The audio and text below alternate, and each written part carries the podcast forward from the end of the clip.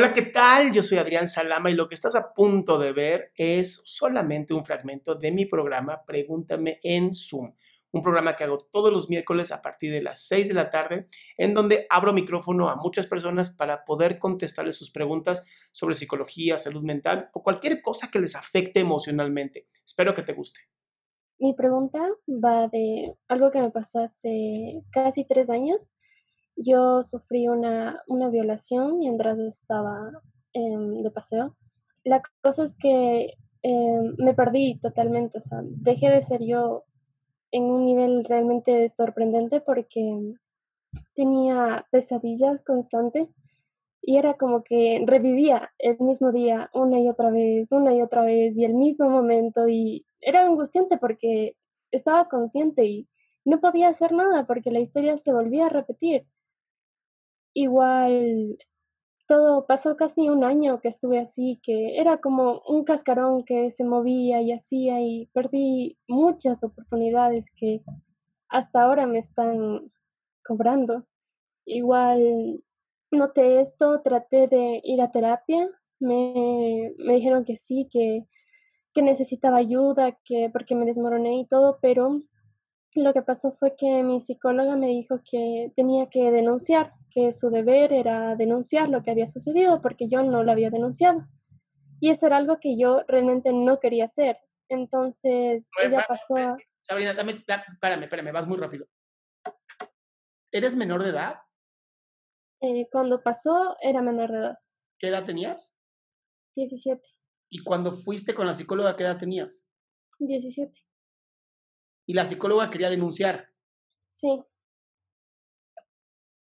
Ok, digo, sí conozco que de menores de edad tenemos que hablar con los padres para que los padres sean quienes lo hagan, pero si tú no quieres, no te, no te pueden obligar. Claro, mi, mi madre estuvo ahí y le dijo así como que no, nosotros no queremos denunciar. Y ella dijo, no, lo siento, yo tengo que pasar esto a otros niveles y me tuvieron que llevar y hacer que diga todo lo que se tiene que decir para realizar la denuncia. O sea, te hicieron pasar por el trauma más todavía.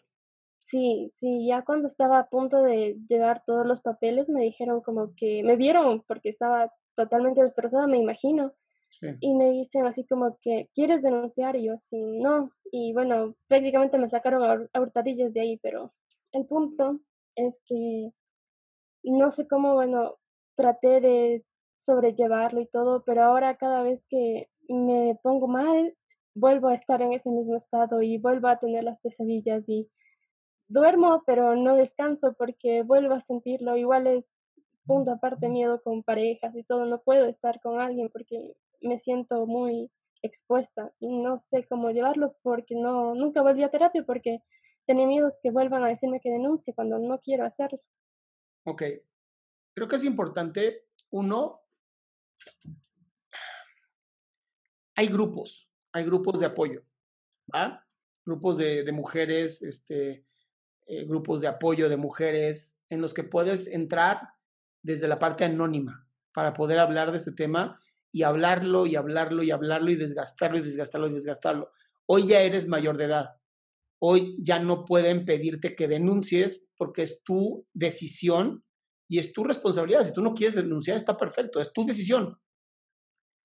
Creo que es importante que sí sigas acudiendo a estos grupos y a terapia, no con la misma terapeuta, por favor, con una nueva terapeuta, sobre todo mujer, y sobre todo que tenga estudios de violencia contra la mujer, no de violación, violencia porque por desgracia, este, este hecho de estar reviviendo y reviviendo y reviviendo es estrés postraumático, mi cielo.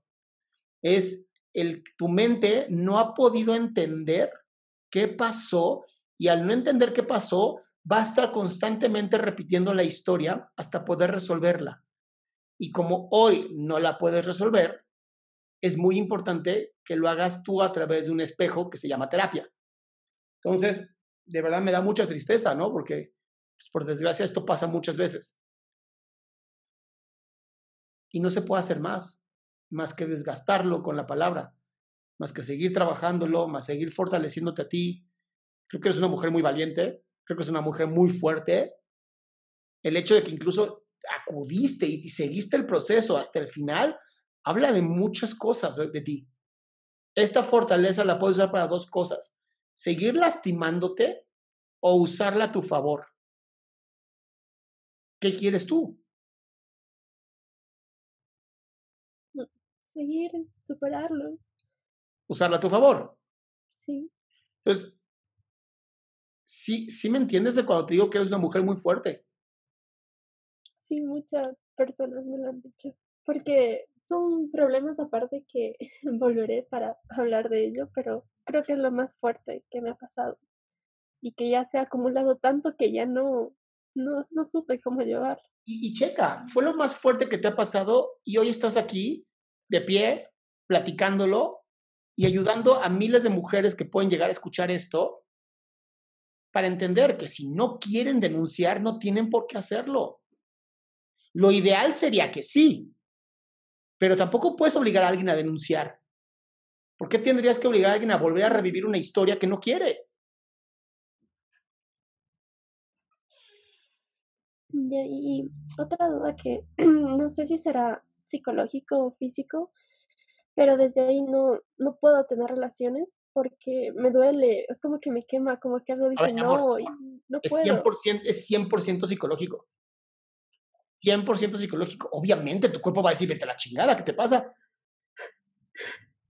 Entonces, no es que tú estés mal, es que todavía te falta sanar.